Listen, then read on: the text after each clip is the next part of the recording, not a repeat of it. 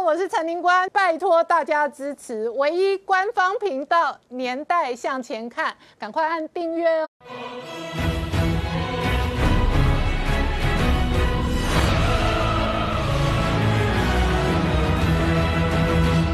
年代向前看，向前看年代。大家好，我是宁官，欢迎我们忠实观众跟粉丝朋友扫描 QR Code 订阅《年代向前看》YouTube 官方频道。我们看全世界的这一个疫情还在恶化当中。台湾七月份以来境外一路的案例有了二十个案例，其中一半来自菲律宾。这一次呢，除了这一个境外一路的案例影响了台湾的疫情之外，美国的疫情还在恶化，包含加州、德州、佛州呢，这个美国人口前三大州现在确诊人数都创新高。不过同一时间，美国第三阶段的疫苗人体实验加入了新的药厂，除了莫德纳之外，还有辉瑞。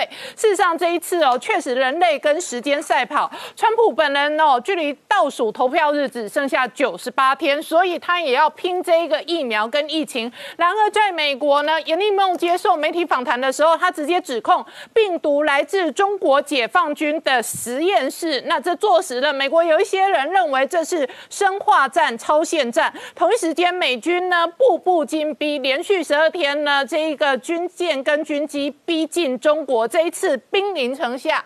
兵临城下的同时呢，美国的议员最新的提案直接哦，在法案当中载明，在三种情况下，美国可以出兵保护台湾。那这里头呢，美中攻防台湾是核心，所以呢，下个月的环太军演，台湾会不会加入盟军的军演，是外界观察的指标。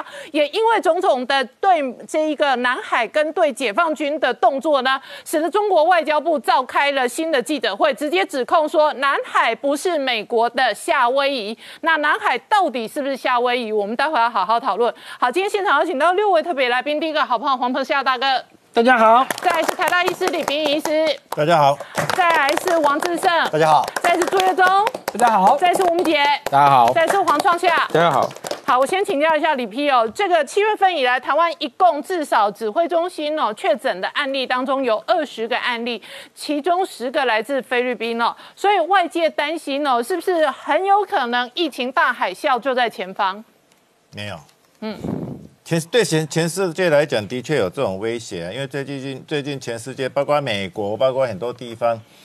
呃，已经疫情已经比较下降的地区，它又再上来了，所以对全世界来讲，可能疫情的那个控制没有办法做得很好啊。在未来的这段时间，可能我们会看到说病例数不断累积增加的现象，然后国内就有很多专家也是一直在表示说，国内可能有隐藏的那个社区感染的传染源，所以台湾其实我们的感染并没有断，嗯。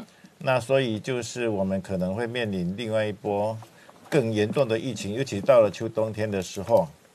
那不过我们看我们最最近的确诊案例啊，嗯，都是境外一路啊，哦，那境外一路的个案，它是反映出这些地方正在有很严重的疫情，所以我们的那个感染率增加，而且呢，这些境外一路的人，可能他他自己心里。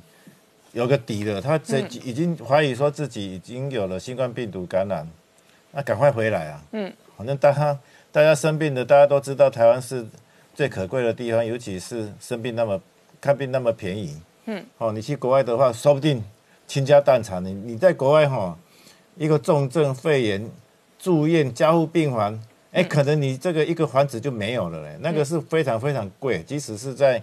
那个中低开发国家，哎，中低收入的国家，它也是很贵的事情。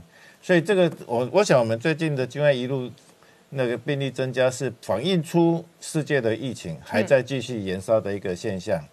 啊，至于大家很关心的，哎，我们好像有把病毒传给其他国家的风险的样子，哈，就是包括前一阵子有一个日本留学生。啊，莫名其妙到了日本被确诊了哈。嗯。那像这个那这个个案，我个人判断他可能是假阳性。嗯。因为他的所有的接触者，再怎么调查，就是没有症状，也没有病毒，哦，也没有抗体。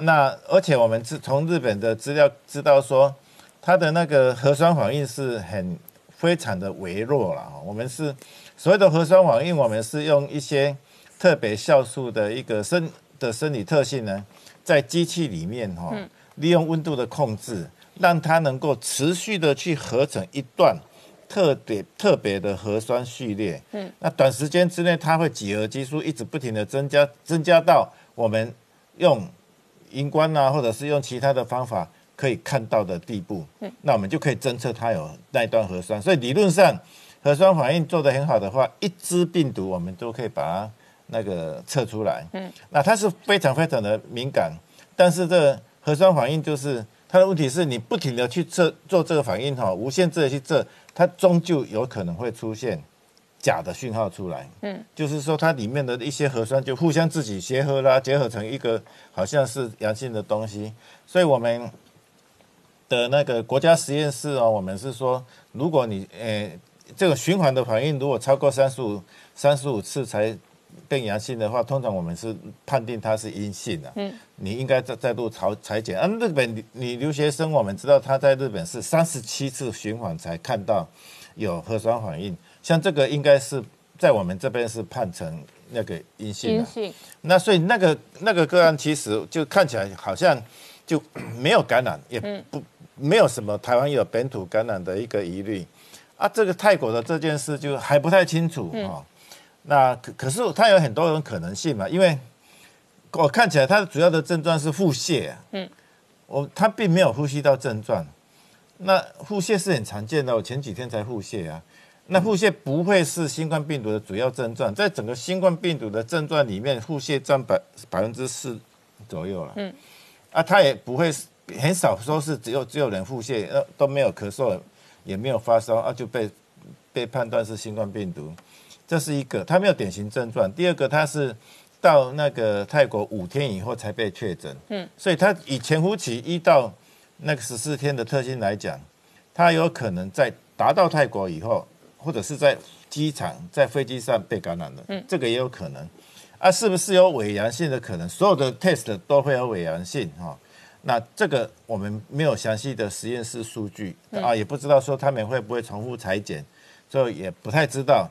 不，至少我们最新的消息是，有一百八十九个在台湾跟这位移工有接触的人，全部做核酸反应的检查，全部做抗体的检查，结果全部是阴性。嗯，好，那这个就是有点匪夷所思的。哦，就是说，哎，他如果是真的阳性的话，如果是真的是台湾有本土感染的话，怎么会接触者全部没有呢？嗯，所以那个泰国这这个案子，当然是我们还要继续追查，好，继续去了解。到底他在泰国的时候，他的发病情形是怎么样？他的那个检验的数据是怎么样子？那不过整个看起来呢，我们现在还不能完全确定，嗯，这个泰国的这个案例呢，跟台湾的本土感染有任何的关系。那我问你哦，最近的呃七月份以来的二十个境外移入的案例，有十个是菲律宾的案例。那这一次哦是呃太极的移工也有案例，所以是不是东南亚的疫情还在炸，还在还在增加？那也因此呢，使得台湾特别是外籍移工的这一块变成一个变数呢？对我认为就是东南亚地区现在正在爆开之中。嗯，那个。像这个，我们最近这个泰国移工的案例哈，有人就一直在讲说啊，台湾一直有无症状的感染者一直在潜伏，嗯，哦，一一个无症状啊传染一个无症状啊再传还是无症状，嗯，这个也太逻辑上就讲不通嘛。我们知道百分之二十新冠病毒百分之二十会变成重症啊，嗯，啊，你说刚好这个传来传去啊，然后差不多百分之五是无症状，在台湾的数据里面。好不好，你你传给他啊，他就是刚好那百分之五没症状，你传给下一个，哎呦，刚好是百分之五没症状，啊，那个就是五 percent 乘五 percent 乘五 percent 乘五 percent 的几率啦，嗯，非常小的几率啊，就是说他如果是无症状传染的话，传出去应该是百分之二十的机会会看到重症，看到重症的时候，我们的医疗机构就会侦测到他，因为他会喘啊，那个不是普通的感冒了，他会喘啊，而且有一差不多百分之五，他是会。呼吸衰竭必须要加护医疗的那个不太不可能被我们的那个医医疗院所都落过，所以一直有无症状感染这件事是不合不不合逻辑的。那有人又说，是因为夏天的时候，那无症状的比例会增加，因为夏天的时候我们的免疫力比较强，嗯，所以那个就看不到症状，到秋冬天就会爆出来了。这句话也没有道理，为什么呢？哎，菲律宾、泰国都在烧啊，它不是夏天吗？佛罗里达美国也是夏天呐，他们还是一直爆啊。谁说夏天就就免疫力比较强，病毒就爆不出来的啊？没有这件事。嗯，那所以我想，这个夏天在爆哈，这个是。表示说这个新病毒的那个传染力很强，嗯，因为传染力比较弱的病毒哈，通常它在夏天的时候，因为适应环境的能力不强，它的存活的时间比较短，所以它少量的病毒出来的话，它就不太有传染力。可是这个新的病毒哈，就是它会是它就是虽然夏天的时候它可能变少量的，可是它的量还是足够让你生病。哦，应该是说病毒适应。热天气的能力不太一样，新的病毒它是那虽然不太适应环境热的天气，但是它的传染性很强的这个特点会克服它不适应温度高的特点。嗯，所以像 H1N1 新型流感病毒在二零零九年出现的时候，大家记得它是在夏天开始流行的。嗯，到秋冬天就冷爆流行。就更高峰，它的案例更可能增加的更多更快。那时候我看台北市的流行曲线，嗯，就是大概七六七月七八月就一开一一一直在上升呐，嗯，然后开始开学啊，开学因为学生会散播病毒啊，开学以后就往上冲，啊，马上冲就是失控了。虽然我们那时候有停课规定，三二五停课规定，三天之三天之内，哎，哎。三天之内有一一般里面有两个同学哈，在五天之内有那个流感的话，就是被要停课了哈。三二五停课规定，那越停呢越多，停大家都跑。边停课，可是案例一直边增加。我们台湾就是有一千多个那个学校都停课，嗯，一千一个那个一千个班班级的学生也不知道该怎么办了，可能都去打电动了，然后就一直多一直多啊，到十一月中我们国产疫苗出来了，嗯。所有学校所有学生打，他马上就下来了。好，所以我们对新冠病毒的未来也大概是可以这样看。嗯，我们到了那个真的到秋冬天，它可能会往上升哦。那再过来的话，就是要看疫苗了。嗯，不，这个是在讲国外。嗯，我们如果能够一直守住边境，说不定我们就一直持平、持平、持平、持平、持平，到疫苗的出来的以后，我们就持继续持平。嗯，所以台湾是非常幸福的国家。那我问你哦，可是呃，以刚刚提到美国的疫情哦，美国人口前三大州包含加州、那德州、佛罗里达州确诊案例都增加，所以它现在全美哦，尽管它的检测是不断的增加，可是它确诊也高达四百多万人，它死亡其实也接近大概十五万人了。这个是美国的疫情哦，中国事实上传出来是吉林、大连的疫情，然后传到北方跟东北五六个城市哦，乃至于新疆哦，都有网络有。人爆料疫情增加，所以现在看起来全世界的疫情都还在增加。日本跟香港的状况也是类似这样。对啊，好像大家都是这样子。我看只有台湾啊，还有还有一些小岛国家，嗯，好像纽西兰也还好啊，其他国家好像都一直疫情慢慢上来的。我觉得像美国这种自自由民主的国家，就他们就是可能已经累了，我就觉得他们好像累了。一天到晚被这个封封这个封那个，已经感到厌烦了。所以他们即使虽然知道说疫情一直在烧，可是他们并没有打算去严格去防范这个病毒。哦，像他们的职业职业球赛就没有打算要停止啊。嗯。虽然说，哎，职业棒球有一有一队说十几个队员感染新冠病毒啊，那那个那个那一场暂时取消而已耶。其他继续打，好，那就是你看那个观众都会很多。如果是真的累了哈，放弃了，那真的是疫情会猛爆。嗯，啊至于大陆的话，我想它主要的还是另外一个问题嘛，它就是数据失真。嗯，数据失真的时候，你的那个决策者就没有办法做好的管控嘛。这边这个县其实有两个病人，嗯，那但是那个。那个县的那个县的那个县县县的书记啊，他就不不想扛行政责任，就不要通报啊，结果就慢慢扩散到其他县啊，这个县后来才发现被通报啊，像这种数据如果不确实的话，你就不知道该去封哪里。嗯，好，大陆是全世界最严格的封锁，可能不是最最严格哦，看跟北韩有的比啊，北韩是封的好厉害哈。那他们是这个东西一一定对疫情的控制有效，但是因为数据失真，所以使得它的那个疫情到目前为止还没有办法归零。嗯。那如果全世界的疫情都这样子炸，因为刚刚讲到台湾这一波境外移例有非常高的比例来自东南亚国家，那外籍移工可能是一个外界担心的变数。刚刚讲到美国、中国、日本、香港，我们几个邻近国家跟几个大国疫情也在炸，事实上印度的确诊案例也在炸。那还有一些人担心台湾会不会最后仍然受到全世界跟这一些哦不断增加案例的国家影响？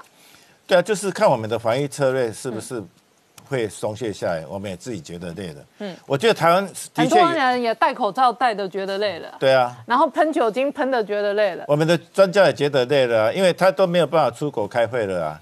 所以我有一些专家就一直在鼓吹说，我们要放宽公边境管制，然后就不要不要有零的迷失。嗯，就是。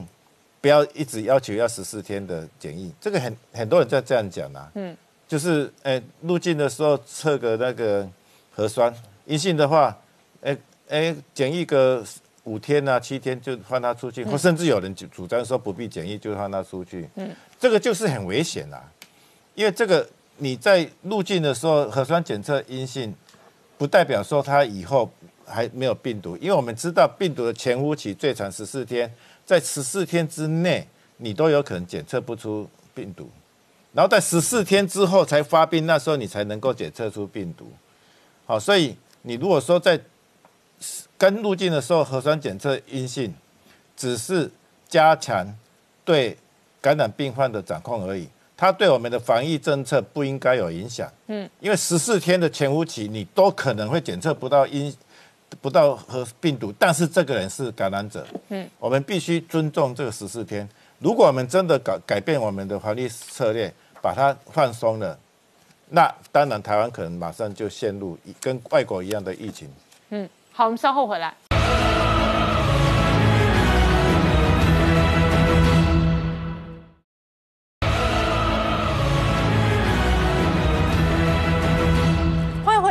向前看的节目现场，我们今天聊的是哦，这个美国国务卿蓬佩奥在南海直接正面宣战之后呢，那这两天又有全新的盟军整合的动作。然而与此同时，中国外交部强烈发出抗议讯号，直接痛骂南海不是美国的夏威夷。好，创下刚刚看到的是美澳联合声明挺台湾的公开记者会的说法。同一时间，美国事实上哦也要邀请台湾加入下个月环太军演。这虽然中国外交部人恐吓说南海不是夏威夷，但是美澳发出联合声明，他们说他们是一个牢不可破的同盟，里面认定了是台湾就是中途岛，反攻整个太平洋、印太地区，台湾就是最前线，所以他们发表联合声明里面呢，力挺支持台湾、强固台湾的，所以他们就是台湾在印太战略里面有绝对重要的角色。美澳双方要承诺并持续与台湾建立强健的关系，他已经不是用过去说维持关系是强健的关系，而且支持台湾更多的国际的一个参与。而在这个一个状况里面呢，美国呢更实际的动作里面表达了对台湾的实质的参与，就是我们的驻美代表肖美琴已经到了美国了。到了美国之后，国务院很特例的直接抛出了推文。肖美琴和亚太驻金市达伟已经见面了，两个人一个照片。在过去的时候，我们很多驻美代表去到美国之后，什么时候能够进到国务院，都还有一段时间。没想到肖美琴一到，直接就进去了，直接把照片给出来了。而且，不要国务院还是想说，这个是史上台美。最强健的关系，而这样最强健关系里面呢，还要更有军事和未来外交动作上的一个确保。所以呢，他们不是要有提案吗？国会里面要提案说预防台湾被侵略吗？更开出了明显的三个条件。哪三个条件呢？第一个，解放军如果你直接攻击台湾，授权美国总统直接反击；第二个。解放军如果侵犯台湾所管辖的领土，授权美国总统直接反击。这里一面意思就是，先前有人还讲说，那太平岛、东沙岛要不要算？那现在太平岛、东沙岛是不是台湾直接管辖？是的，所以你也不准去侵犯。第三个，你在海上、在领海上或在公海上对台湾人侵犯也不行。如果台湾的军民生命受到了威胁、杀害，或者是可能的胁迫。比如说，你包围了我们一艘船舰，把他们当成人质，美国都认为这是中国挑衅的行为，也要直接的可以授权总统采取军事行动。而且后面呢还做了一个建议，这个建议就已经是往准建交关系走了。建议根据台湾旅行法，台湾呢总统可以去访问美国，或者是而且进到华盛顿，或者是美国的国务卿或者总统来访问台湾。当这样一个高层就互访，就像四十八年前尼克森去了北京之后。建交的起点，所以美国对于挺台湾、对于打击中国这个态度是越来越明确。那当然，这种明确里面，那全世界也就比较担心。一些中国的外围学者就开始向 BBC、向全世界讲说，会不会这样子促使习近平以台湾为变成他的第一目标？台湾会不会因此而陷入军事上的危机？不过呢，后面的看法是，当美国表达这个态度的时候，真的南海不会是夏威夷，而台湾很可能就是美国的中途岛。哎，这个彭孝大哥怎么观察现在的变化？哎，我觉得这个有最近啊，有很多人都在预测，哎呀，台湾可能是最危险的地方啊。有的有预测说，可能呃会在哪里发生战争啊？我们的东沙可能怎么样？我觉得哈，台湾危不危险不是决定说我们台湾跟大陆之间的所谓的兵力的对比呀。或者什么形势啊，或者大陆有什么武器等等，不是的嘛，对不对？从来决定台海安全的都是大两岸，都是美国跟中国之间的问题。那我们首先要了解一下大陆的底线在哪里啊？他跟美国这个冲突，他底线在哪里？他已经一而再、再而三的讲嘛，对不对？连王毅都讲啊，习近平讲的，我们有一千条理由啊。不愿意跟美国搞坏关系嘛？对，只要美国愿意呃理性的啊再跟我们再合作，我们非常愿意这样。换言之，怎么样？大陆真正的是希望说，跟美国之间是斗而不破。所以说，他会去招惹美国吗？他现在是天天都在担心啊，美国会不会招惹他？为什么呢？因为现在大家看到。在雷州半岛啊，就是海南岛跟大陆接壤那个地方，雷州半岛的西边，大陆军演不是吗？嗯，谁感到威胁最大？越南呢？为什么啊？因为啊，那个地方离越南太近了嘛。啊，越南跟中国一衣带水。你看海防以北这个地区啊，真的是中共的所有的飞弹什么，很容易就打到海防，很容易就打到河内。所以说。越南会是怎么想的？第二个，一九六四年，嗯，八月三号，就在这个演习地区叫北部湾，我们以前叫东京湾，这个地方呢发生了一个什么？越南叫做北部湾事件。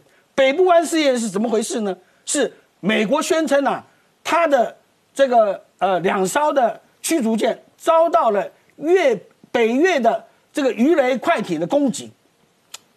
结果这个事情爆发了以后，因为那个时候啊，这个呃越南也没有什么卫星啊，这个呃苏联也没什么可以侦测到那个地方，所以到底是怎么样，美国说了算。就为了这个事情，美国国会通过了《东京湾决议案》。嗯，《东京湾决议案》是什么？就是开始对北越进行 B 五十二的轰炸，全面的轰炸。所以说，事隔三十年以后，美国才承认说。东京湾事件是美国一手捏造的，所以现在老公也很紧张啊。万一美国再捏造一个东京湾事件对他动手的话，美国可能会攻击哪里？不会是北京嘛？对不对？怎么可能打北京呢？打哪里呢？榆林港嘛，对不对？榆林港是整个中共在南海一带，它主要的一个支援南海的一个军港，它的什么潜舰呐，那些都是停留在榆林港这边。所以他真的要攻击，就是攻击榆林港。所以我觉得说，这才是中共所担心的。我们担心什么啊？他现在绝对不敢招惹我们。他敢动东沙，那他真的给美国机会了，给美国借口了。美国可以一次把所有南海的所有岛礁啊，他所建立的这军事设一次把它炸平。为什么？你敢在东沙动手，那我有什么好好担心的呢？对不对？所以我们不要误判。为什么这次的？这个汉光演习老共的海军、空军啊，在那边偷窥，窥什么啊？都是窥我们的飞弹试射。嗯，所以他最怕的是什么？他最怕就是飞弹。为什么？因为飞弹可以移动啊，他要要第一级的时候歼灭我们的空军，可能我们空军可能四分之一的兵力会丧失掉，但是飞弹它就没这么容易。第一个，我们数量很多；第二个啊，飞机啊需要人员操作，但是操作飞弹简的人员简单训练的多，这就是老共最怕的。所以老共怕什么，我们就要用什么；老共怕什么，还鱼雷，所以我们也要发展鱼雷。所以这些就是我们要知道我们的强项在哪，我们的科技能力，坦白讲，不是老共可以小觑的，也不是老共吓得倒的。到时候，只要我们有真正的自卫自保能力，美国怎么样，我们都不必太担心了。因为说实在，就像北韩一样啊，他有几颗核子弹，谁都不晓得，但是大家都得马戏他。嗯，所以啊，这是为什么？就是嗯啊。胡先生讲的，要让这些呃美国的疯子要吓唬他们，同样也是我们要有核子武器，也是吓唬这些中国的疯子。好，我们稍后回来。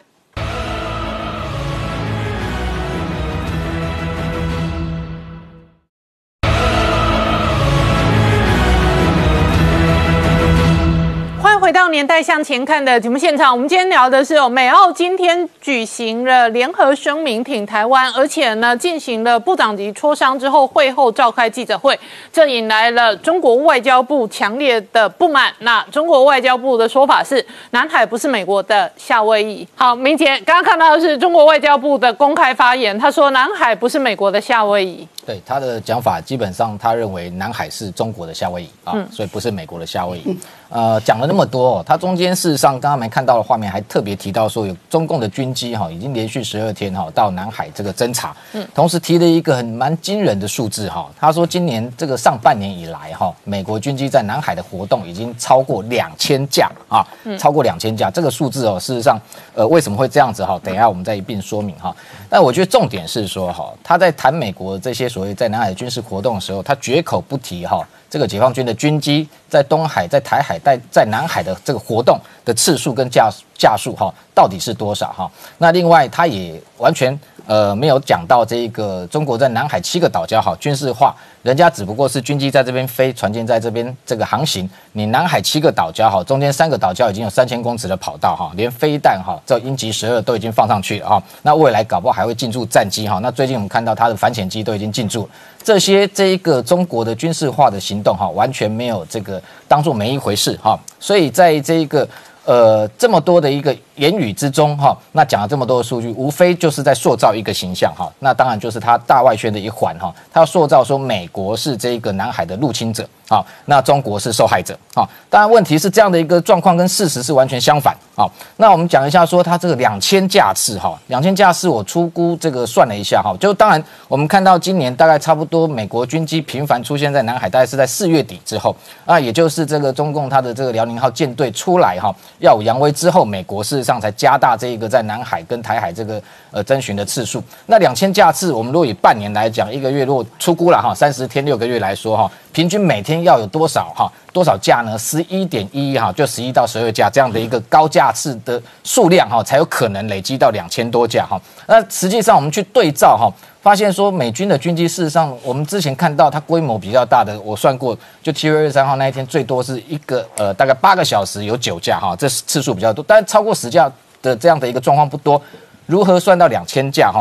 呃，也许他把一个状况也算进去，就先前我们看到雷根号跟尼米兹号双航舰进入南海有两次，那如果以他这个双航舰的这个。呃呃，两两架呃不两艘有一百二十架哈，一天两架次来讲，一天两百四十架次。那连续军演三天的话，可以累计到七百二十架。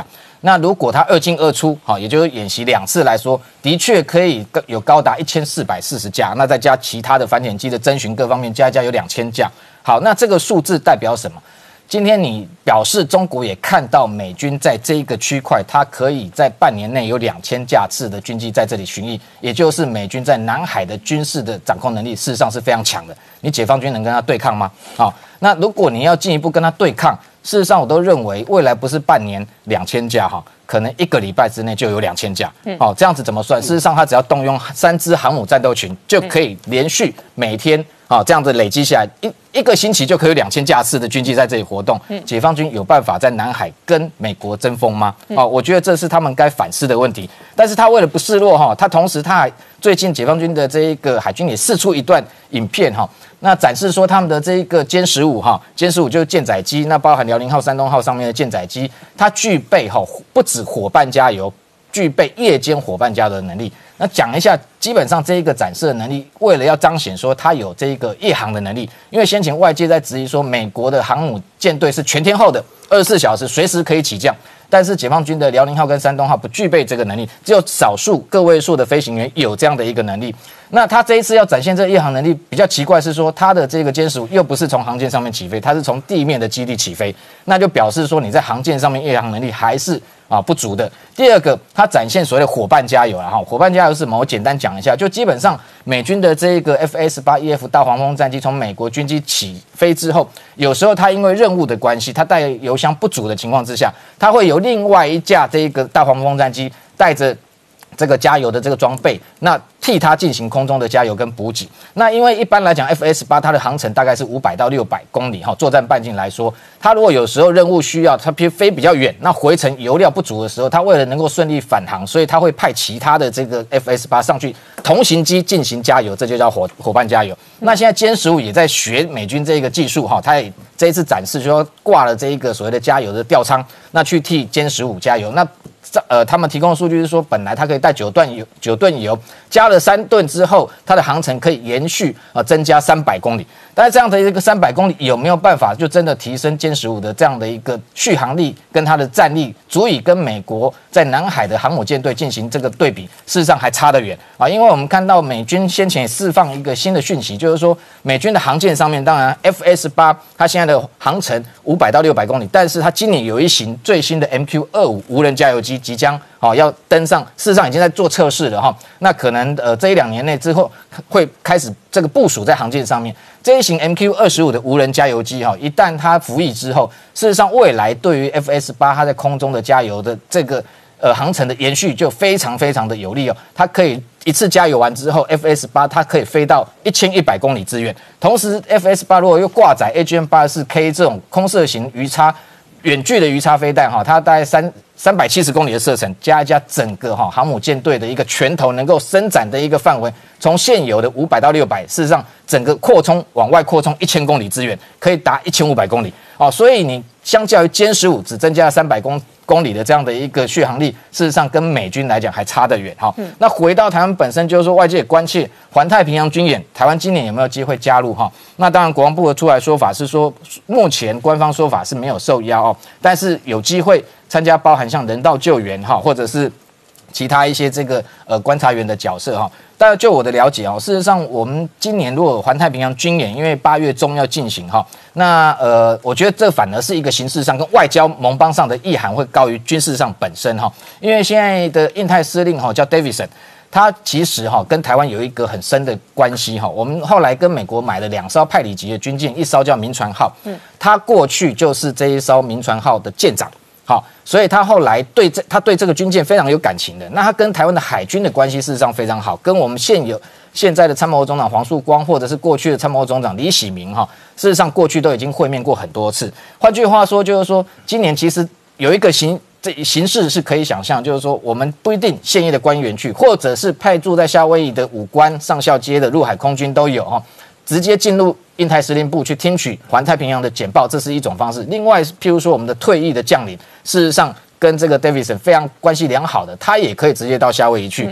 用一个见习或者一个观察员的角色，事实上都可以参与环太平洋军演。另外，他的这一个所谓的人道救援、海上人道救援，过去我去采访的时候，我也曾经上去。我们都不要想的太复杂，这哇都派大军舰去，这叫做一个联合军演。我曾经也搭过这个日本他们的一个这一个呃扫雷母舰哈放下来的海上自卫队一个小艇，我就搭了他小艇，直接在珍珠港里面，然后再做什么？做一个海上的一个搜寻，然后他联合了美军跟纽西兰的这一个陆战队。然后再做一个疑似，譬如说沉船或者是人有人员落海的一个这样的一个水下搜索的一个行动，像这样的一个人道救援的行动，事实上都不是很困难。我们派小部队去参与，事实上我觉得这个空间都还蛮大的哈。所以我觉得基本上美台的关系绝对是会逐步的这个升级跟强化。那环太平洋军演，我们到底用什么身份去加入？我觉得事实上现在来讲，我觉得机会是越来越大。那外界也可以期待。好，那我请教一下志胜哦，外界确实观察整个七月份南海的局势哦，快速的变化。那美国内部我包含班农在网络上的影片呢，有一些对中国对南海强烈鹰派的，都这一个成天在网络上嘴说美军什么时候要拆中国在南海的岛礁，讲的好像在拆违建一样。所以事实上，南海确实是美中军事冲突当中一个非常重要的核心战场。是南海基本上可以被预期是美中，特别是川普十一月选举前一个最重要可能产生军事摩擦的热点。嗯，因为美国在南海哦，它其实主张的最重要是航行自由。嗯，哦，那刚刚讲班农主张拆这些岛，这些所谓的吹岛礁，为什么？那是人工岛礁，对，那不符合所谓的国际海洋法，也不符合当年这个仲裁的结果，这些是不承认的。嗯，所以美国确实哦。呃，有这种主张，认为这种你既然是人工岛礁，不被国际海洋法承认，我当然可以去去去去来去拆除你啊，然后去挑战你。所以为什么南海被认为是未来二零二零年下半年哦最重要的热点之一哦，特别是美国跟中国可能产生军事摩擦的热点。但是除了南海之外，台湾也有不少学者议论哦，可能是美中另外一个对抗的热点。哦，他台湾之所以会被认为就是对抗的热点之一，这是要从中国的角度来看。嗯，中国现在习近平哦内忧外患哦，被美国打的这个等于是抱头鼠窜，然后中国内部又一大堆这个从洪水到经济到现在连粮食都有问题的情况之下，会不会拿着台湾来出气？嗯，所以也有传出说，哎，美台是不是有可能建交？哦，被作为川普来面对中国的最重要的一个旗子之一哦。那这时候，《环球时报》我跟你讲，《环球时报》平常都这个大声嚷嚷哦，绝对对这个美帝是毫不留情的。在这件事情上面，哎，居然态度上面大幅转变。嗯，他说啊，对了，川普哦，虽然有可能这个美在主张美台建交，但是可能性极小，我们不用担心，我们不用害怕。哦，那是不是这样子？哦。到底南海跟台湾这两个热点哦，其实很简单的概念。如果是南海发生冲突，基本上是美国极力的去升高这样子的一个冲突摩擦，要来施压中国。那如果是台海发生冲突，更多的可能性是什么？更多的可能是中国他已经受不了，要内忧外，要要出口转内销。但是美台关系的转折，其实不见得是建交。我们从三个层面来看，嗯，一九七九年中美建交的三个条件叫做建交。呃，废约，嗯，跟撤军，哦，那我们来看现在台美关系。当然，台美要建交还有一段路要走，但是台美关系的正常化，刚刚讲到肖美琴，哦，她七月二十八号到华府旅行，不是只有拍了这张照片而已。这张照片有一个最重要的特点，是她进到了国务院，嗯，哦，跟这个东亚呃这个亚太驻青来做合合照。这件事情在奥巴马时代是不可能发生的，但是在川普政府当中。才在七月十三号高硕泰要离开的时候，才进了国务院哦，跟这个呃东亚中心去说 say say goodbye。然后七月二十八号，肖美群履新的第二天哦，就又到了国务院进去里面哦，这个是过去从来没有的。这代表什么？台美关系官方正常化的升级又再度升级。嗯，你说它不是建交，但是关系的正常化再度的要进，更接近所谓当时蔡英文总统在一月份接见。的时候讲的全球合作伙伴关系，嗯，所以你看从建交这个面向哦，台美之间走向正常化的路径越来越强哦，越来越要紧。然后从一九七九年中共最担心的什么废约，当时是指一九五四年的中美共同防御条约哦，那我们撇撇开中美共同防御条约不讲，你要想想看，从二零一八年、二零一九年这两年当中，美国跟台湾有四个大的哦重要的这种呃条约的建立，包括了台湾关系法。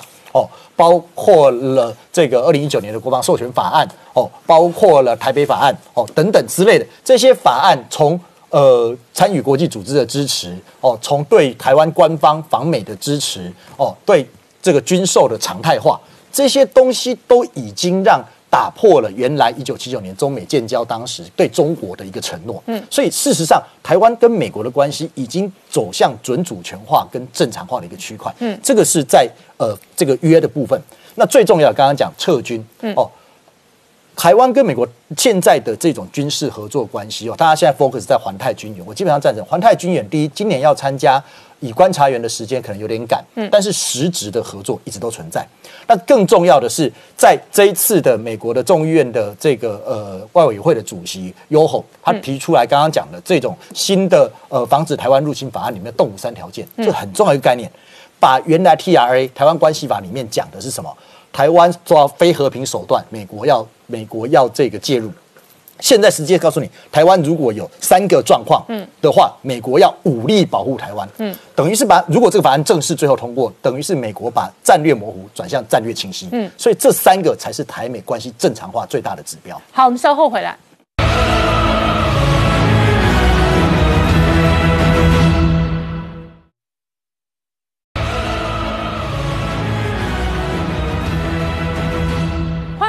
年代向前看的节目现场，我们今天聊的是美中在南海攻防的同时，中国外交部直接痛批哦，他说这个南海不是美国的夏威夷，然后同时间北京抢钱了，怎么抢钱？习近平先宣誓说企业家要爱国，紧接着呢，李克强直接说大家要过紧日子，那这个公部门很多预算直接对折腰斩，在中国内部相当多知名的企业呢，面对的是断裂，那连明星都大失血的处境。哦，那月中，今年因为疫情的关系哦，使得中国的民营企业，那各行各业的企业遭受到了经济压力跟冲击，有不断的增加。呃，确实哦，这个这个问题真的是很难解决。加上中国过去这几年其实经济就已经在往下掉了，那现在又遇到疫情，真的是雪上加霜啊。那现在加上，哎，川普已经放话了说。考虑要把中国共产党员禁止进入美国啊，而且连他的家属哦，好，那当然，川普虽然这样子放话，我会觉得实际可能性应该是不高了。怎么说呢？第一个，中国有九千万的共产党员嘛，如果连他的家属，我们简单乘以三就好，那就两亿多。好，那除除了说共产党员之外，那不是共产党员的，你以为他就没问题吗？譬如说，腾讯的马化腾，他是人。人大代表，那百度的李彦宏他是政协委员，可是他不是共产党员。那请问这些人要不要进？你觉得他不是共产党员，他可以有政协委员身份吗？至少表面上我们看没有看到这些资讯。因为譬如说像马云就好，马云一直是共产党员，可是大家知道马云是共产党员已经是二零一七年的事情了。嗯，他隐藏了这么久嘛。嗯，那李彦宏至少表面上我们还没有看到有数证据证明说他是共产党员嘛。好，所以哦，就如刚这个林官所提到，所以就有人去做这个调查。针对中国八千家企业去做的调查，嗯，结果八千家企业的负责人当中，居然有一半是共产党员，嗯，好，那再来还有三分之一是政协委员，嗯，哎，这两个是没有，不见得是有重叠的哦，好好，那所以你说那要不要去进？那再给大家一个数字，所以八千多家大咖企业。可能几乎九成，要么有党的身份，对，就是共产党员；是，要么有政的身份，对，就是政协委员嘛。是，那表示说，在中国要做大生意的话，这两个核心要素很重要。对，那你美国要进吗？好，那再想到现实的问题，在美国挂牌的中资企业，如果以第一上市就是直接去挂牌股票的一百八十几家，如果连第二上市就是挂存托凭证的加进去有五百多家，嗯。那这些你如果一进的话，那这些企业怎么办？嗯，哎，不是只有中国倒霉，你美国也要倒霉。而且最新的数字，今年到目前为止，在美国挂牌的中资企业居然还比去年大幅成长。嗯，哎，这不就很好笑了吗？你嘴巴说要禁止，结果今年上半年以加速来说，比去年同期成长了一倍。嗯，如果以资金募集的资金来说，比去年同期增加了三成。哎，那你中你美国嘴巴说要进，结果哎却一直让他来这边挂牌，那很奇怪嘛。好，我们再回到中国现实的现况来说，嗯，第一季哦，根据中国的一个叫天眼查的这个市调机构所做的调查，中国有四十六万家企业倒闭，嗯，啊，那其中呢，以地产业呢有两百零八家，那再来还有就是新成立的公司，那当然就大幅下下滑了，就没有人能够。办开新公司嘛，因为日子太难过了。好，那其中的几个大原因，大概都是我们想得到，就是劳动力断裂嘛，供应链断裂嘛，当然就是全球需求下滑。可是呢，这其中还有一个很大问题哦，倒闭代表它死透了。对可是有些企业没有死透，僵尸企业，对，哎，那怎么办？来，我们给大家看这个很实际的例子啊。嗯大家看到这家公司，一个汽车公司，好，宝沃汽车，嗯。这件事情会被踢爆的是在二月份的时候呢，哎，有个客户跟他订了一台车，然后经销商跟他本来跟他说一个礼拜交车，结果呢，每次要跟他去说，哎，怎么车还没有到，他就说，哎呀，疫情的关系就拖拖拖拖，一直拖到六月，他终于受不了，到法院去告，结果呢，再一踢爆，法院去查，哇，你看这个车多离谱，明明你根本就停工了，结果呢？你居然，因为它是在北京嘛，然后它是被环保局盯上，你必须要去公布，因为汽车业通常比较会污染，你每天要去公布你的环保数据，比如说废水啊、排气啊。明明你提供，居然你每天都还有数据，嗯，哎，这不是很奇怪吗？好，那这家宝沃汽车呢，哎，也很离谱哦。他都跟人家说他是德国品牌，嗯，那事实上呢，我们看到它其实是它的母公司这个北汽福田，它在二零一一四年的时候跟德国买下了这个品牌，嗯，知道这家公司早在一九六一年，听清楚，一九六一年就倒闭了，嗯，好，他只是把这家公司的 logo 买下来，好，哈，然后他但是他就跟人家说我是德国品牌，甚至你看到、自抬身价，说我们是 B B B A 的其中一个，哦哦，好，前面的 B 就是宾士 B N W 嘛，第三个 B 就是他自己，第四个 A 叫奥迪，哎，哇，你看把自己身价哎提到这么高哦，哈，那一般的中国亲老百姓根本就搞不清楚嘛，也当然就相信，但只有这样还不够，来，他就开始找名人代言。哦。哦，哇，这个你看，一个是谁？之前的这个央视的主持人，哦。好、就那个光头的那一个，叫郎永淳，而且他在央视是主持汽车节目，哎，那当然就很有说服力。问题是，他三年前还因为酒驾被判刑过，嗯，哎，居然你找这样的人，那形象有符合吗？好，另外一个下面的这一个呢，叫做雷佳音。我们如果在台湾有喜欢追中国的连电视剧的，可能就对他很熟，而且。他跟我们的林依晨有合作过，拍过电视剧哦。哦，尤其他在去年的时候线上卖这个牌子的车，同时有四百多万人观看，哇，还有号召力哦，厉害厉害哎、而且呢，你看他怎么去炒作？除了找名人之外呢，你看他就说我是德国工业四点零制造，可是那个智是智慧的智。哦好好，那再来他就说我的车子得到。红点设计大奖，哇！你看这个都是世界响叮当的，听起来好像非常好，对不对？好，可是实际上它今年以来根本就已经停产了。我们看到，嗯根本就是我们刚刚说的僵尸企业。你看它那个销量，一月份还有一点点，二月以后全部销售量是零哦。好，那而且它是标榜，它的广告也打得很离谱。他说贵就是好，嗯，就是标榜说我的车子卖很贵，因为我很好，嗯，然后因为我车子很好，所以我车子要卖很贵。可是他实际上你看到这个客户的评价只有二点三颗星，满分是五颗星，二点三显然很烂嘛。而且客户的抱怨啊，这些一大堆哦。更重要的是，它这个车真的有贵吗？哎，我们去查了一下，它最便宜入门车十三万人民币，最贵也不过三十万。大家知道、哦，中国车其实比台湾车贵哦。哦，一般我们就以在台湾很流行的 Honda CRV，在中国大陆要卖二十几万人民币哦，台湾大概八十几万台币。所以你说十三万多到三十万的这个区间，这样子牌子的车子有叫很贵吗？没有。问题是它就是我们刚刚说塑造它成一个高级的企业。问题是明明你都已经快要倒了，你还会假装你是一个继续卖车来欺骗大家哈？我想类似这样子僵尸企业在中国大陆还不知道有多少。好，我们稍后回来。Hello，我是陈宁官，拜托大家支持唯一官方频道《年代向前看》，赶快按订阅哦。Hello，我是陈宁官，拜托大家支持唯一官方频道《年代向前看》，赶快按订阅哦。欢迎回到《年代向前看》的节目现场，大家好，我是宁官，欢迎我们忠实观众跟粉丝朋友扫描 QR code 订阅《年代向前看》YouTube 官方频道。我们看哦，全球疫情还在大爆炸的同时呢，美国第三阶段人体实验室哦，至少有两家药厂有大规模的进度，一个是莫德纳，最新还包含了辉瑞。不过一方面哦，疫情还在这一个跟时间赛跑的同时，另外一方面哦，港大出身的严立梦接受哦媒体访谈的时候，他直接指控病毒来自中国解放军的实验室。那这样的指控呢，当然影响了美国内部对中国的氛围。同时间呢，在中国在台湾哦，都有传出接收到不明种子的这一个案例，外界担心这会不会是植物的生化战？事实上，美中的关系恶化的同时，香港自治法已经开始生效。今天最新的新闻。闻呢，美系银行已经冻结了一部分香港官员的账户，而且不准他们开户跟使用信用卡。这样的冻结跟金融的攻防，最后会杀到哪里呢？网络上事实上这一个班农最新的这个节目影片当中的说法哦，他呼吁川普直接没收习近平的资产。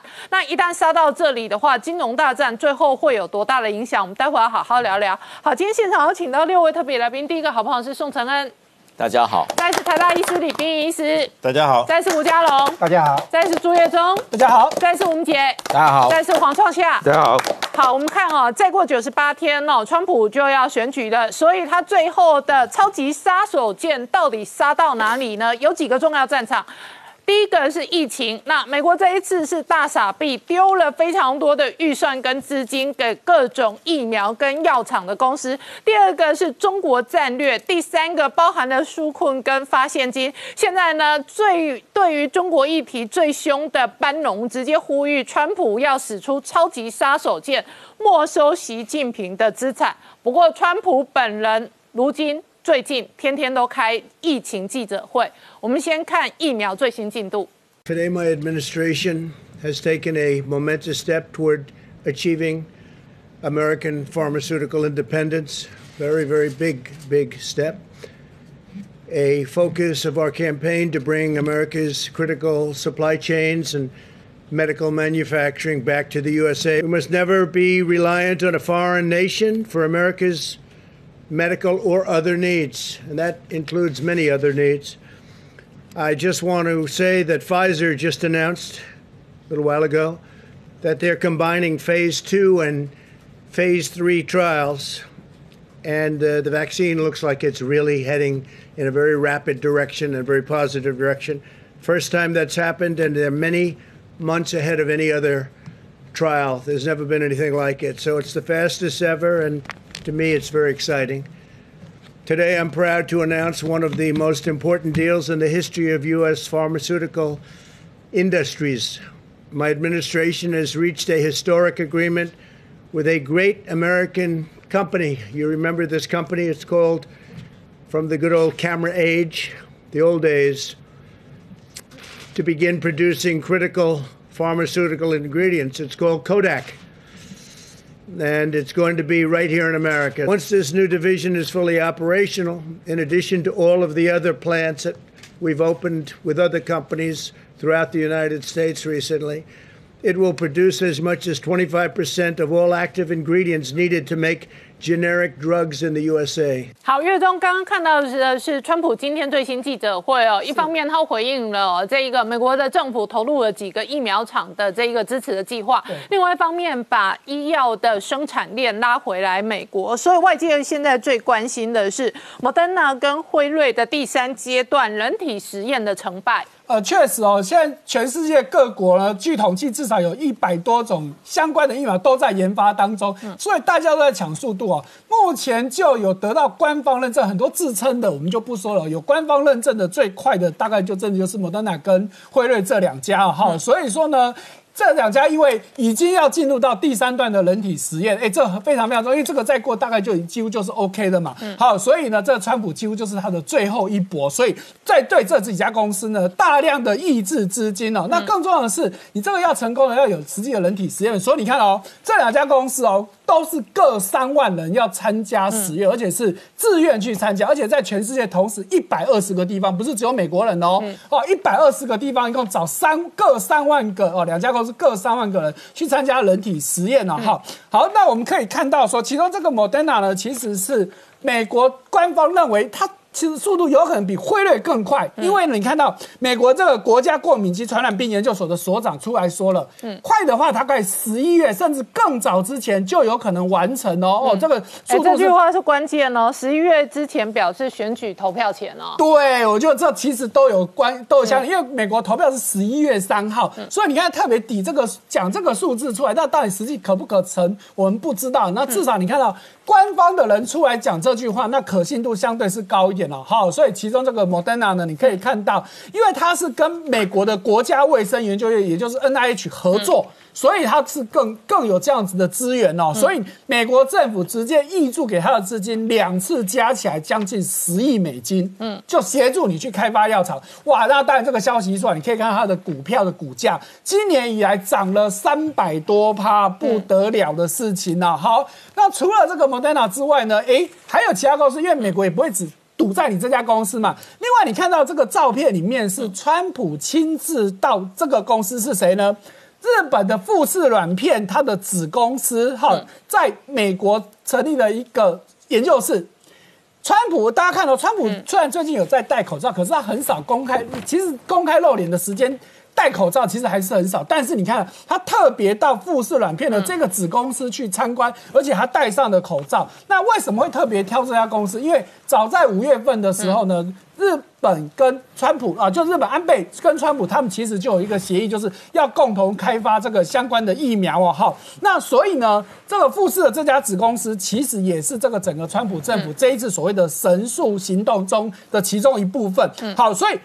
那这个公司哦，事实上哦，本来就是生产其中一个日本的流感药物法匹拉韦的这个公司，其实是诶不同家，但是都是属于富士的子公司。嗯，好，那所以但因为法匹拉韦之前大家就传言说，它对于治疗新冠疫苗是有有帮助的。好，但是这一样是富士的，但是是另外一家子公司哦。好，所以你可以看到。美国政府挹注了资金给他，而且川普还亲自到，显然是对这家公司是非常的在意哦。好，那相较之下呢，台湾当然也在如火如荼做这件事情。可是呢，这时候呢被媒体点出来，台湾的生技股这么热，是真的吗？好，那其中大家这个媒体提到了四个警讯。第一个是我们看到这一波台股生技股涨那么多，可是基本上都是散户在买。嗯，好，第二个我们看到。台股的生技股的涨幅居然比美股还要高，啊，这也是蛮离谱的。好，那再来就是相关的这些开发疫苗的也好啦，试剂的也好，哎，人家进度已经到那么多了。就比如说我们刚刚的莫德纳，人家已经进度到已经全世界最快了，结果我们台湾的进度比人家慢，就股票涨比人家多，这显然也太离谱了。那第四个也是很重要的是，这些公司的。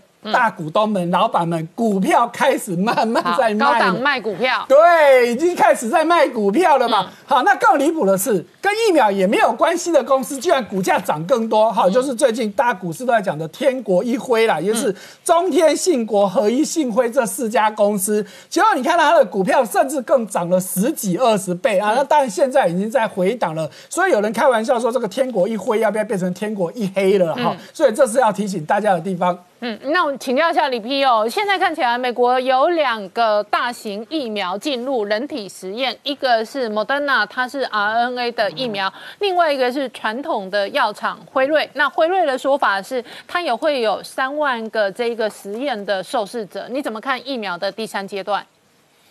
好，那我们现在在做新冠病毒的疫苗，主要有三种哈，一个就是台湾，台湾都是在做那个。次次单位蛋白的基因重组疫苗，就是做那个 S 蛋白。那另外一个就是用那个活的病毒当载体，去表现出新冠病毒的 S 蛋白。嗯，就最常用的是腺病毒。那辉瑞跟莫德纳它都是 RNA 疫苗。嗯，好，就是把那个制造负责制造 S 蛋白的基因打到人体，让它在人体里面制造蛋白，而不是在是。那个体外制造蛋白打入人体，让它让我们人体制造蛋白，然后去引起免疫反应。这类的疫苗还没有成功的上市的经验。嗯，好，这是它最大的忧虑。为什么呢？因为它这个你那个 RNA、DNA 哈，就打到人体哈，它制造的蛋白量有限。嗯，不像我们在实验室操作，用细胞培养就一大量一一大堆蛋白出来。啊，这个因为它的那个。免疫效果比较有限制哈，所以那个以前的疫苗都不太成功。不过这次大家是卯足了劲，一一直要诶去推这个疫苗，主要是因为这个疫苗可能是最容易大量制造哦。RNA、DNA 就复制嘛，在实验室复制，你也不必不必特别去养什么病细菌啊，对，诶细胞啊，你就是就是复制复制一大堆一大堆那个基因可以让你去做疫苗的。所以如果这两家成功，很有可能快速大量几亿支的疫苗就生产出来它。制造会很快。为什么大家会投资在这个？因为它嗯制造很快，一旦成功的话，它就是马上可以大量马上可以用哎马上可以大量的生产。那这个莫德纳的疫苗，它最近发表了它最新的那个试验结果，它算是走的最快的哈。因为我们的那个疫苗的试验一开始去打动物嘛，看它抗体反应，然后看它那个再过来就是一个很重要的，就是所谓的病病诶诶那个动物的攻毒试验。嗯，啊，动物的攻毒试验就是找一个动物，以前都一一开始在做动物实验都是用老鼠去做，那老鼠毕竟跟那我们人类距离比较远，那它就是希望去用比较近靠近人类的哺乳类动物，所以他们是用野火做攻毒试验，在野火上面身上就打疫苗，猿猴猴子一种，恒河猴就是猴子，好好，然后就是打疫苗以后呢，然后让它让它感染新冠病毒，哦。看它保护力怎么样。哦。这，个是蛮关键性的一个试验，因为我以前有讲过哈，嗯。就是这个新冠病毒的感染啊，跟它的疫苗的制造都有一些免疫增强作用的安全性考量。嗯，好、就是简单的说，就是我们的免疫系统面对一个病毒的时候，它所制造出来的很大量的抗体里面，有一些是有效有效的综合性抗体，它去这个病毒去结合这个病毒以以后呢，这个抗体可以把病毒杀死。嗯，可有一些是无效的病的抗体，它结合了以后杀不死它，啊，反而是让这个病毒比较容易侵入细胞。嗯，啊，通常的牵引试价是综合性抗体是最大量的，所以我们看不到这个，哎，这个做所谓的免疫增强作用的抗体的作用，但是在那个新冠病毒的一个严重感染，我们好像类似看到这种现象。而在以前对二零零三年那个 SARS 病毒的疫苗研究里面，他们也看到有这种现象。嗯，所以动物的一个那个猴子的攻毒试验，很重要的就是要厘清有没有这种安全性的顾虑。嗯，他最近发表的一个研究报告，在《新英格兰杂志》上面，他就看到说，他这个猴子打了疫苗以后，他再给他病毒，他大部分的病毒量就是会大幅下降，所以呢，就有效。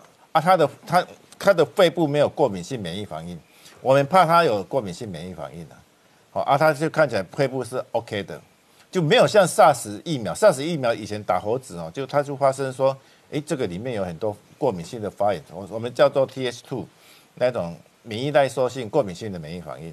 另外呢，我们这个我我们的 T 细胞分成两大支，啊，一个叫做 TH1，一个叫 TH2。TH1 是杀病毒的，TH2 是过敏的。啊，他去证明说，这些猴子打疫苗以后产生产生的免疫反应都是 TH1，哦，这么厉害哦，的，那个 TH2 都不太有。哦，所以基本上，它这个都都那个猴子攻毒试验的试验结果，有一点消除了这种免疫促进作用的一个安全性的疑虑。嗯，啊，所以就可以预期说，这疫苗很可能会有效，好，很可那辉瑞的疫苗哈，辉瑞的疫苗大概也是类似啊。啊，不过我还没有看到它的动物攻毒试验的结果。嗯，啊，它在人体试验呢，它也是证实说它可以产生很高量的抗体。那李皮，我问你哦，以他们现在的状况，各自找了三万个这个实验者，那是不是呃，以三万来讲，他实验组跟对照组，他仍然要去区分嘛，对不对？所以他这样子等于是非常大规模的，一般的走到第三阶段的人体实验吗？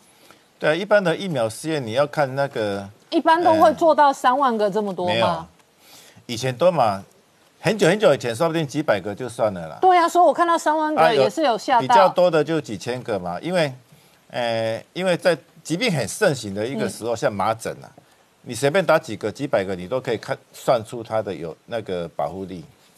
啊，如果你是疾病不是很盛行，嗯，你的发生率可能只有百分之一、百分之二的话，你要非常大的样本数才能够比较说实验组组跟对照组，嗯，它是不是有真正的保护力上面的一个差别嘛？你要有一个对照。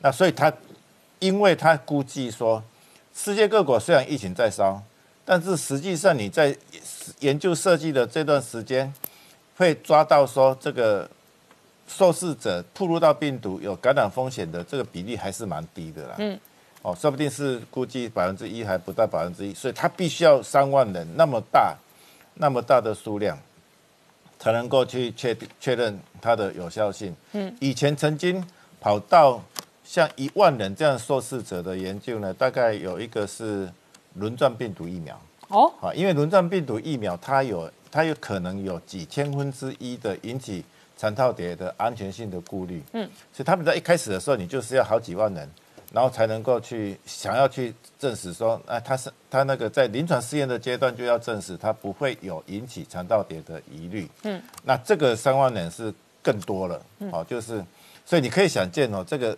要花费多少钱？嗯，人越多，他的钱越多，然后呢，他的时间这两个都有拿到美国政府的补助，都是拿到几十亿美金以上。对，政府的补助很厉害，因为这个东西发下去的钱，它不一定不一定能够收回啊。嗯，啊，所以我们现在我看这世界上分成两大组织哦，一个一个就是美国，美国它就是独来独往的，我就是政府资助你。然后你去看美国的公司，看美国公司哪一个能够做做出疫苗？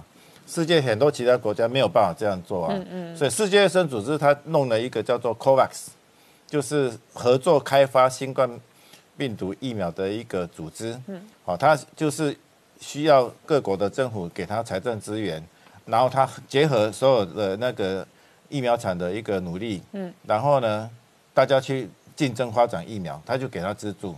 那谁发展成功的话？它就是疫苗优先供给，曾经来资助这个组织的一个国家，嗯，哦，就是大家共同分摊风险、共同投资的观念。但是我看了半天，美国没有加入啊，嗯，就美国就是他要独断独行，哦，他要自己做最快的，啊，其他其他那个 WHO 它主要是着眼于，诶，低收入的国家，他希望说，虽然他没有钱去投资，但是这些先进国家有二十 percent 的人左右。嗯，我给你疫苗以后再过来，我就要优先给那些比较低收入的国家了。好，我们稍后再回来。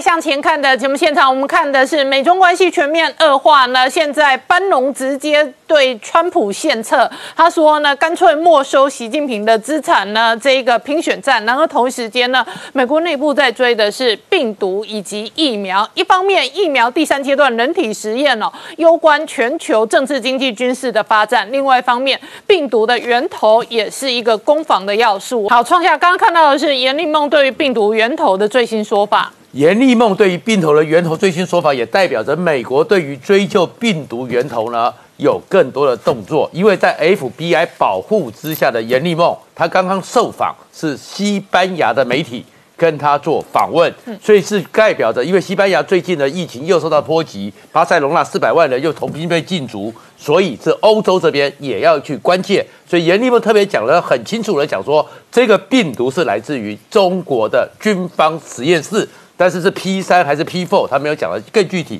但是他手上的证据里面非常清楚的告诉你：第一个，武汉华南海鲜市场呢根本就不是起源；第二个，野生动物在这个病毒里面，包含石正丽那些所研究的，根本不会是中间的宿主，而且这个病毒里面的某些东西，他手上的证据里面。不会是自然形成的，而这个过程中，它确实的是来自军方实验室，而且在这过程中呢，军方呢，或者这个中国在处理的过程中，他手上的证据里面是有刻意的去延迟通报，刻意的把那些相关的病人，包含一些受感染到的医护人员呢，没有做任何的隔离，给他扩散的一个时间，这是严立梦在做一个指控。而在这个指控之下呢，现在全世界，包含美国，包含台湾，又发现除了病毒的一个生化战之外，还有植物种子的生化战，嗯，好像就隐隐然然在动了。台湾这边呢，开始有提出来，所以我们动物的检疫所、植物的检疫所已经公布电话，如果你收到了一个奇怪的邮包，来自于中国大陆的，赶快打电话，不要去打开。而在美国呢，在这一两个礼拜，有二十七个州。的人都收到了来自中国的邮包，而这邮包上面呢，寄的是土壤，是的是一些种子的样品，而这样的土壤种子的样品里面，到底会不会依附着什么有毒的有机物？或者是特别去放什么，而且有很多时候呢，他非常清楚的知道你黄创下的住址寄到你家里去，嗯，可是呢，我根本不认识这个人，而这个邮包里面是土壤，是这种很奇怪的，有可能依附着。植物、动物的东西，这到底是不是一场植物的生化战？因为不要忘了，九幺幺之后，那个炭疽热病毒也是透过邮包再加上制造一个恐慌。所以在这样一个状况之下，所以呢，班农呢就告诉川普说，你要下重手。嗯，更重的重手是你应该直接没收习近平和他家族在美国的所有资产，而且直接的。干脆让港币给崩溃掉，让习近平的徒众他们的资产全部没有了，这样子你习近平你川普呢就可以成立一个全世界的自由联盟，是整个习近川普将整美国总统最大的攻击。好，那我请教一下嘉龙大哥，刚刚创下讲到哦，美国内部现在担心植物的生化战，然后像班农这种鹰派，他认为美中的全面作战一定要杀到金融战，所以他才会主张没收习近平家族的资产，甚至港币直接。脱钩，但是以现在的发展来讲，金融战的战火确实哦开始吹了。那个我们看美中关系由和解转成对抗，一开始是，呃，贸易谈判的团队来主导，那这个还可以分成第一梯队是那个财政部长梅鲁钦跟那个白宫经济顾问那个库德洛，后来呢，那个换成贸易谈判的鹰派出来主导，就是贸易谈判代表赖赖海泽跟那个。哎，那个贸白宫贸易主任纳瓦罗，结果呢，这两个团队签了贸易协议之后，整个情况变了。现在呢，我们发现就换成是国家安全团队来主导整个美中关系哈。那这个很有趣的是哈，最近有有分别提到两批四个人，班农提到那个国务卿，哦，他国务卿自己有说他找了先找了联邦调查局局长，哦，那个国家安全顾问，还有那个司法部长来演讲，他自己在最后总提成。那班农把它称为末日四骑士。那环球时报总编辑的胡锡进讲的是反共四人帮。这两个四人组并不完全相同。我们发现有三个人是相同的，就是国务卿自己哈，然后呢那个国家安全顾问，然后司法部长，然后呢这个班农讲的末日四骑士的那个第四个人是联邦调查局局长，因为讲间谍哈，要那个关闭那个领事馆嘛哈。那胡锡进讲的那个反共四人帮的第四个人是国防部长。嗯，好，问题是来了。美国人政府里面最大的四个部会首长，就是国防部长、国务卿、司法部长跟财政部长。嗯，也就是说，这四个四人两个四人组里面漏掉的一个关键人物是财政部长。嗯，好，那财政部长梅鲁钦呢是所谓的鸽派，他代表华尔街的利益了哈。那么呢，他也算，因为他是鸽派了，他旁边有这个强国家安全团队鹰派没有把他网罗进来，然后呢，窃取智慧财产权这个议题，还有美国企业的自我审查这个议题。照理说，经济方面应该是他来讲，不是旁边找那个司法部长来讲这个议题。不过呢，财政部长是有有事情干的哈。那金融制裁哦，毫无疑问需要这个财政部长出面。美国对中共强硬哦，军事战很可能会真的开打，但是在这个之前会有外交战，比如说两个两国要先断交，在这个之前呢，也会有用金融战，说不定金融战打下去，中共就就会屈服。所以呢，没有到最后的话，可能。就是军事的部分可能还放在后面，金融战会先来。那么根据香港自治法的话，有一定的时间，九十天内，国务卿要向国会提出名单，哪些人破坏了香港的人权与自由，然后呢，再跟财政部长商量他们的往来银行要如何进行第二级的这个制裁。所以这里的话，财政部长是有角色的哈。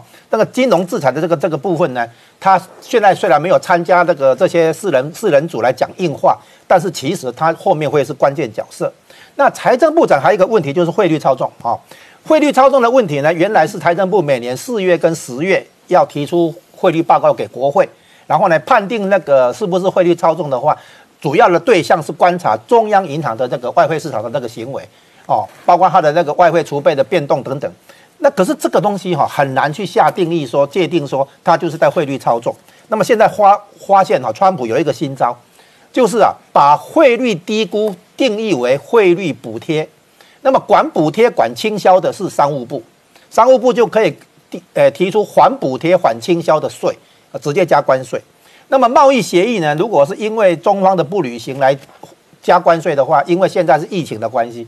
所以呢，理由不是那么强，但是呢，如果贸易协议被废除还是退出的话，它显然要回到贸易协议之前的状态，就是要恢复关税，要加关税。那这种情况下的话，由商务部出面，而不是财政部，然后用汇率补贴来克那个缓补贴税的话，那。就是比较容易进行了哈。好，那么其实金融制裁的部分呢，有一个关键的地方是香港，就是刚才提到香港的问题是说，美国要不要切断对香港提供美元？如果切断的话，香港的外汇储备将来肯定会不足以应付换汇的需求。那么到那个地步的话，外汇储备不够的话，联系汇率制度会要崩溃。联系汇率制度崩溃的结果，那毫无疑问，港币跟人民币会双双跳水。所以呢，现在问题是这样，华尔街哈还没有充分从香港撤离这个部分呢，所以呢，美国会走到这一步，但是可能要给时间，让华尔街能够有机会撤出来。哦，那另外呢，这个也要预防一下中，因为中国大陆的企业还哦还有生可能地方政府还是怎样哈，在香港发行美元债券，借了很多美元资金。如果现在对金融制裁下的太太急太猛的话，那说不定他那个债务违约会出来。那这个东西呢，所以美国现在可能又会用渐进的、比较渐进的方式来进行，就是要控制这个金融风险。最后呢，提到川普连任的问题哈，就是他现在两招，一个打中共，大家都知道啊，尤其是追究病毒来源，从那个隐瞒疫情到疫情扩散，甚至于到蓄意投放病毒啊，这个都可以。可是还有一个，还有一个，还一招就是花现金。花现金呢，其实是财政刺激，不是货币刺激。可是联总会已经在货币刺激方面哈，那个在做了，所以就变成说把财政赤字货币化，这里就引来一个金融市场的一个担心，就是说美元要贬值。那美元指数的贬值哈，这是一个很重要的现象，就是这个月七月以来，确实美元指数是一路走衰。与之相伴的现象就是黄金在七月份一路走走高，然后一直到创新高啊。那问题出来了哈，黄金原来被认为是避通货膨胀的险，但是目前根本没有通货膨胀，所以呢，黄金其实在避货币贬值的险。那一旦美元指数反弹的话，黄金估计会出现获利了结卖压来拉回。好，我们稍后回来。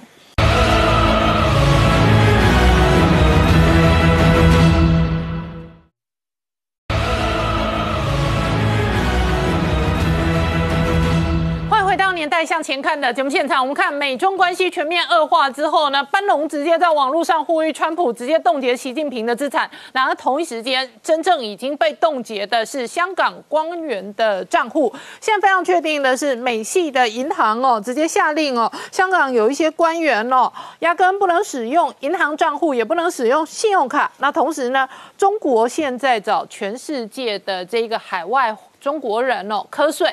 科的这个税率是高达四十五趴的税哦。那我请教一下陈恩哦，这个冻结香港官员账户，事实上是香港自治法的其中一部分。没有错，我们以以前提过，香港自治法会针对侵害香港自治以及侵害香港人权的官员进行制裁，制裁的对象除了个人，也牵涉到与他们往来的银行。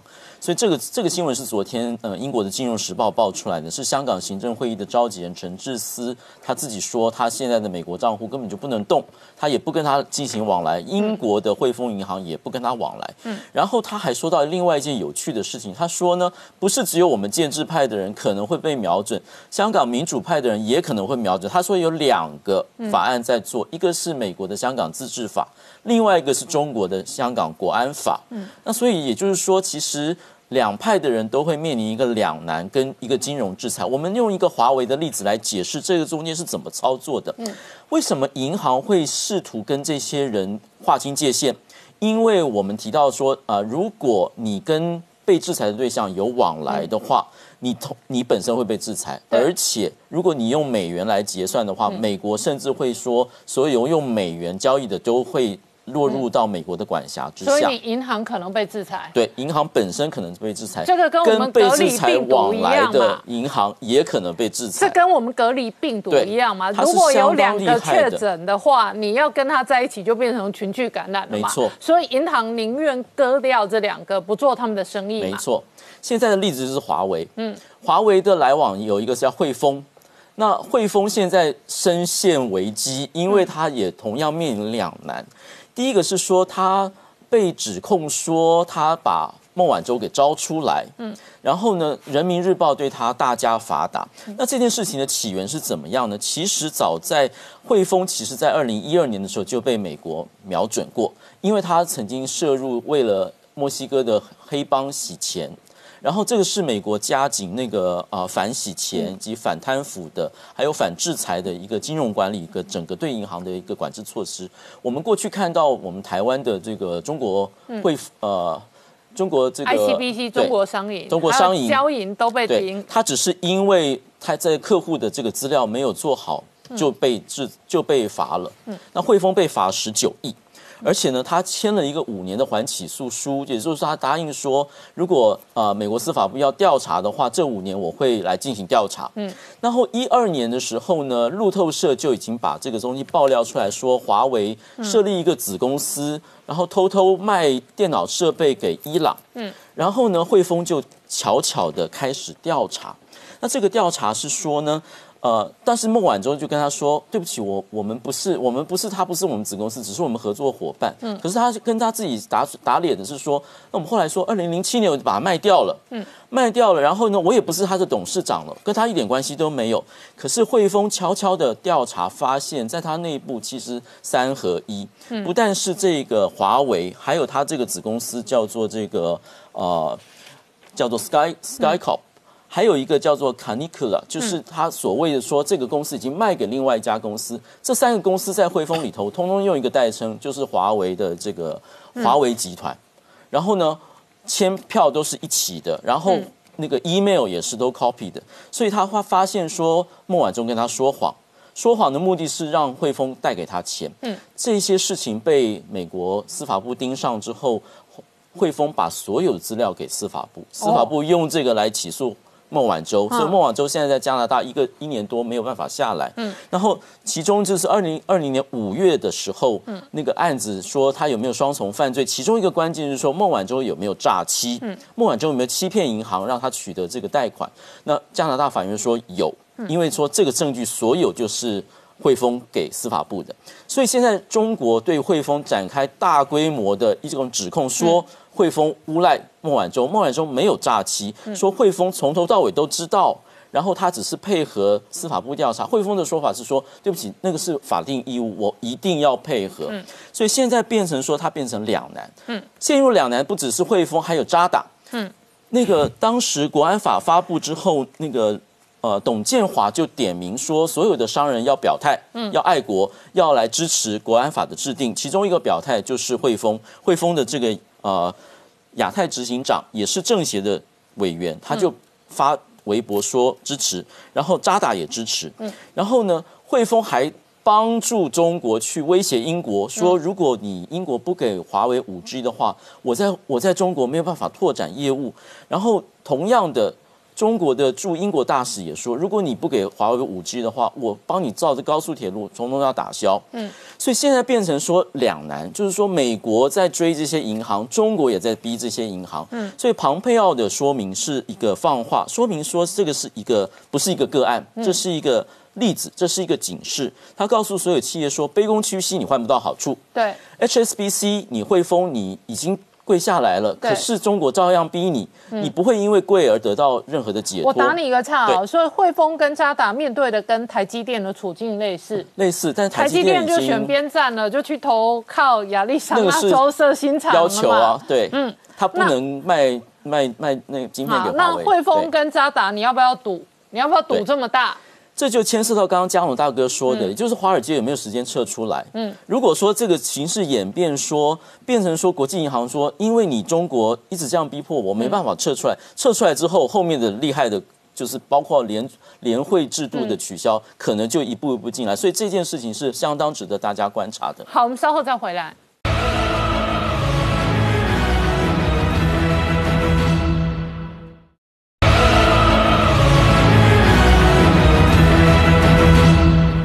年代向前看》的节目现场，我们今天聊的是美中关系的这个全面恶化，其中一个核心战场在南海。不过呢，这里头呢，中国两个大邻居的态度很重要，一个是印度，一个是俄罗斯。我们看到先前事实上，呃，解放军跟俄罗斯采购的这个 S 四百的防空飞弹，那这个合约其实很早就定，二零一四年就签了哈，但是到现在哈，他当然前面交了一批，但是第二批后续的部分哈，只交了飞弹发射车，但是还有大概将近一百二十枚的飞弹哈，迟迟不交给这一个解放军。那后来才了解说，这一个俄罗斯它表面上是以这个疫情为由了哈，就是说这个呃双方推迟哈相关的交货的时程。不过后来这个有外媒曝光说，真正背后的原因好是因为这个有。俄罗斯的这个一个圣彼得堡哈，一个叫社会科学院的一个院长哈，他等于说刺探了这一个俄罗斯海军它的一个核动力潜舰的一个相关机密，然后交付给这个中共的国安单位，就后来被视为这一个被中国吸收的间谍。那因为这个间谍事件哈，惹得这个俄罗斯这个军方非常的不满，所以。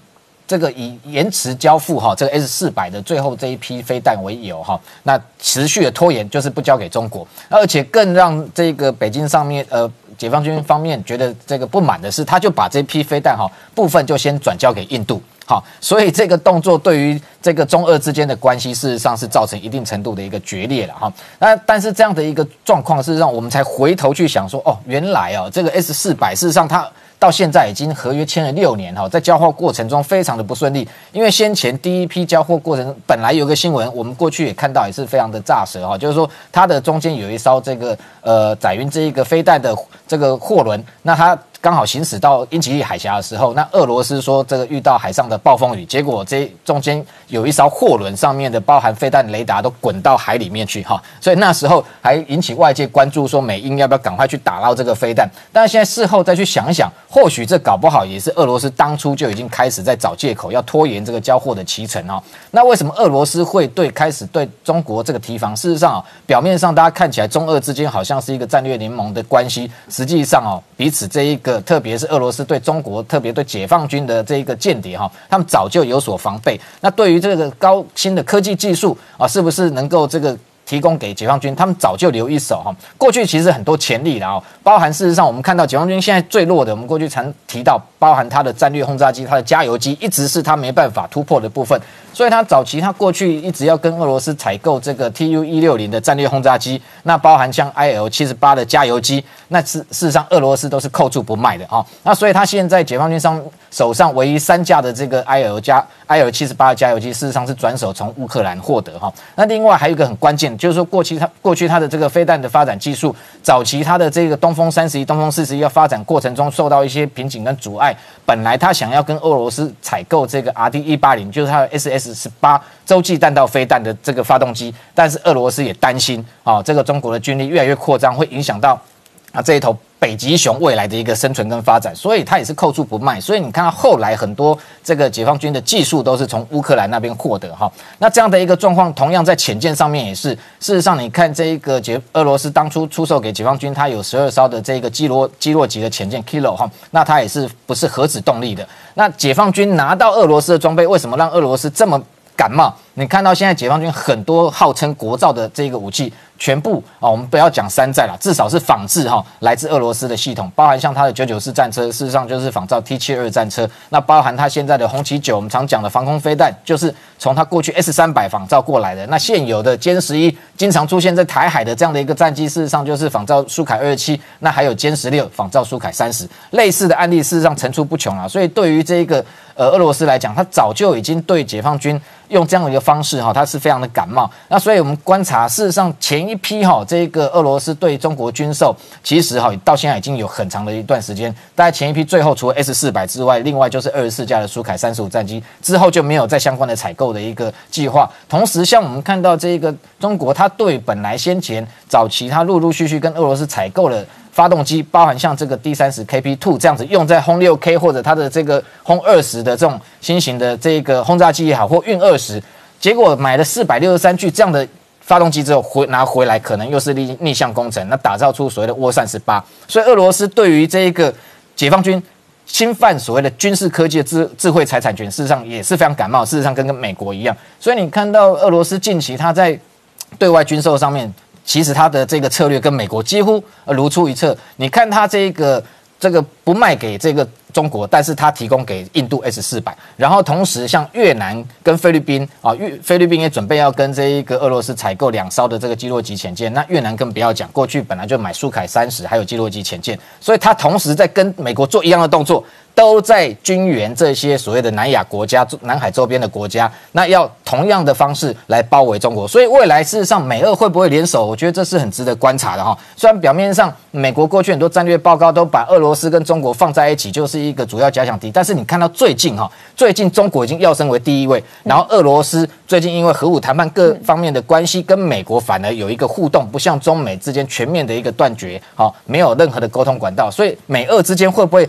未来同时间来对这个中国进行围剿，我觉得值得观察。那另外谈到这个南海的部分呢，像这个黄岩岛有这个台湾推将认为说，未来有可能是南海哈引爆冲突的一个热点哈。那当然黄岩岛因为它的区域位置哈，它是比较靠近西沙，然后刚好在这个中沙的右侧，那也靠近菲律宾。那我印象中过去哦，黄岩岛事实上美军哈呃还在这个菲律宾，它有这个相关驻军的时候，它。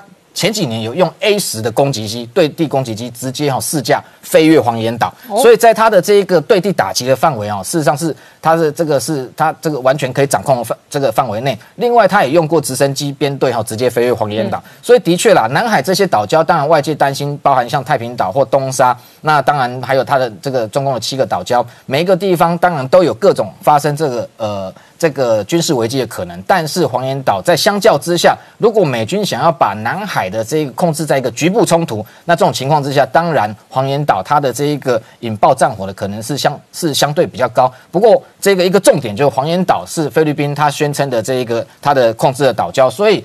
今天美国如果要在黄黄岩岛开战，当然势必要获得菲律宾同意。但是我们这两天看到这个菲律宾总统杜特地不是出来又讲说，哦，这个他不要让美军建基地，因为会引引发这个核武的攻击。不过我觉得我必须要强调，但杜特地也有一个新说法，他要求要先拿到美国疫苗啊。对，就如果拿到美国疫苗，就可以让美军进来。其实不管美国或中国，你看他那一段谈话哈，他表面上他事实上在讲说，哦，这个美军军军。这个如果基地进驻的话，可能会这个引来老共的核武的核弹的攻击哈。但是他其他也谈到说，他前这四天前才跟习近平主席哦谈到说，中国是不是能够给疫苗？哦，换句话说，美国跟中国谁先给菲律宾疫苗，基本上哈我就听你的哈。所以杜特地过去一向是左右逢源哈，这一个两面押宝哈，他一下子这个骂美国，一下子骂北京哈。所以这个我们看很多，所以大家外界的解读认为说，哎，杜特地是不是软了？像北京这个。倒倒过去，又这这靠这个习近平哈要来制衡美国。事实上，我认为不是，因为你看他的谈话很有意思。他说，在南海菲律宾不会宣战哈，因为中国有武器，菲律宾没有。那这背后的味意味是什么？就美国，你如果给我武器的话，我就可以在南海开战。好，我们稍后回来。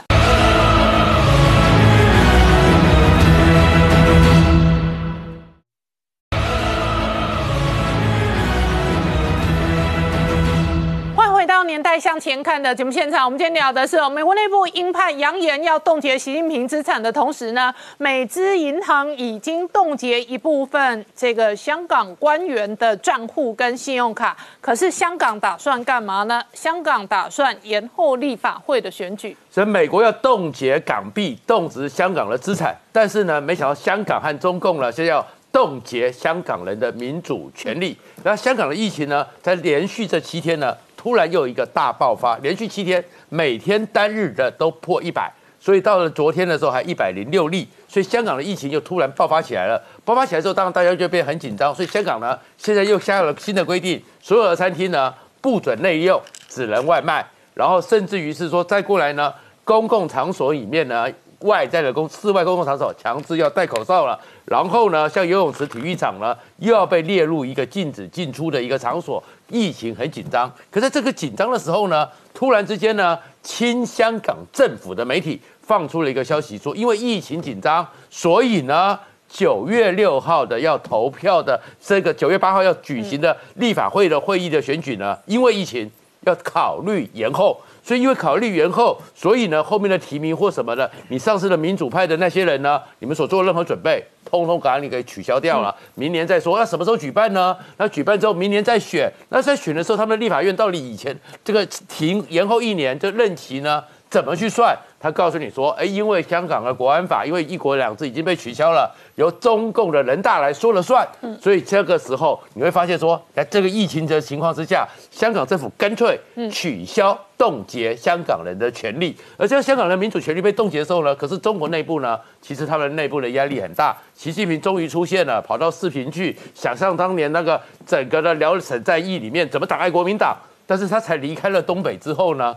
大连的海鲜公司又传出了六例确诊的群聚感染链，而这个群聚感染链到底有多少？到底到哪里还不知道。但是又是在东北，又是在大连，又在北京旁边，所以呢，他们又开始人心惶惶，很紧张。但是你以为只有在东北这边吗？西北更麻烦。嗯，十七号的时候呢，新疆、蒙古那边前一段的时间的一个鼠疫消息还没有继续的，怎么去控制？又传出来十七号的时候，在新疆。产生了不明来源的本土性案例，而在新疆十七号产生一个本土案例之后呢，到目前为止，新疆一带确诊的已经有两百三十五人，而且他们公布的是里面在追踪调查的还有八千七百九十五人。然后在二十六号的时候，新疆就突然做了一个很奇怪动作，乌鲁木齐说他们要开始做一个定点收容医院，嗯，那就是新疆是不是严重到要开方舱医院了？而在这说出这个定点收容医院之后，一零四。就是在伊林这个地方，半夜突然宣布封城。哦，所以封城之后，是不是伊林这边的疫情也有个状况？所以整个中国内部疫情又重新的爆发出来了。好，今天谢谢大家收看《年代向前看》，也提醒我们忠实观众跟粉丝朋友扫描 QR Code 订阅《年代向前看》YouTube 官方频道。我们同时在 IG、脸书、Twitter 还有 Telegram 上面都有官方的账号。我们 YouTube 频道上面不定期也会有网络独播版本的影片，同时也会有周末精彩的剪辑，欢迎观众朋友锁定。谢谢大家收看，谢谢。